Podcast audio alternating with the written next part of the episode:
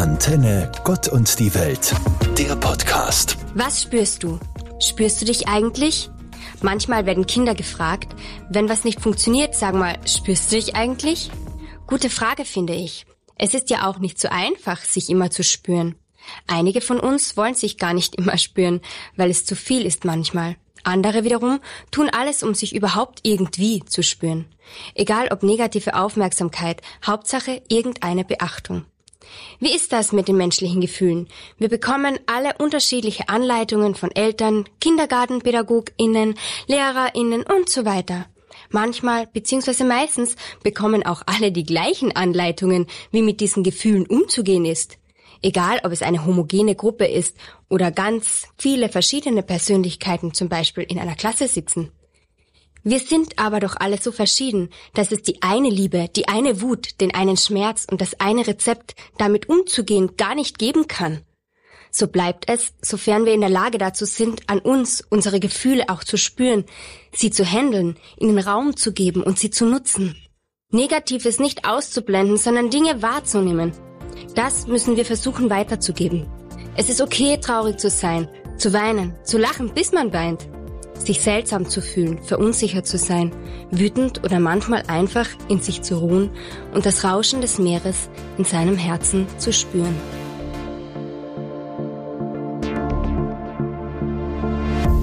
Eine Alltagsgeschichte. Ein Schritt zurück.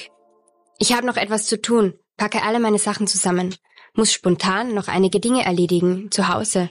Also hole ich meine Kinder, die gerade spielen, aus dem See Sie sind erst etwas enttäuscht, aber dann sofort kooperativ. Eigentlich habe ich etwas vergessen, deshalb müssen wir fahren. Nun öffnet sogar der Sprungturm wieder, auf den sie sich so gefreut haben. Meine Tochter erwähnt es nur kurz, weil sie weiß, dass ich eigentlich in Eile bin. Ich schaue mir die beiden an. Einen kleinen Moment. Dann schicke ich sie wieder weg. Ich schicke sie zu dem Sprungturm. Das Lachen in ihren Augen ist unbezahlbar. Ich schaue ihnen zu, diesen Moment. Er wäre uns allen abgegangen. Die zehn Minuten, die ich später arbeite, gehen allerdings nicht wirklich jemanden ab. Es ist zwar echt abgedroschen, aber unglaublich wichtig und fein, manchmal den Moment einfach nachzugeben und ihn zu nehmen, so wie er ist.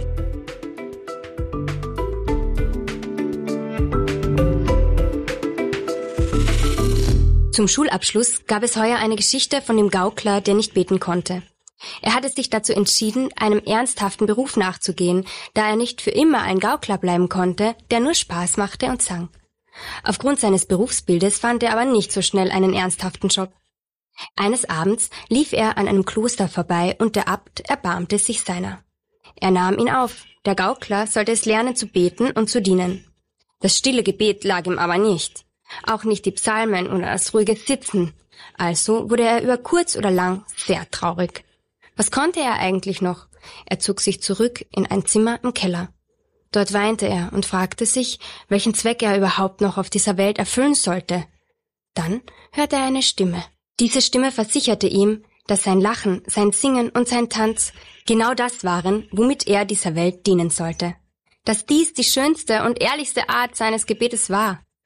Auch dem Abt entging nicht, dass sich der Clown im Keller zurückgezogen hatte. Es dauerte nicht lange und es folgten auch andere Mönche. Einer, es gibt immer den einen oder die eine, regte sich sofort über diese ungewöhnliche Art des Clowns auf. Doch der Abt sah die Wahrheit in diesem Gebet, sah die Hingabe und Leidenschaft. Sei still und sieh zu. Denn von dieser Hingabe des Herzens können wir noch lernen, sagte er zu seinen Mitbrüdern.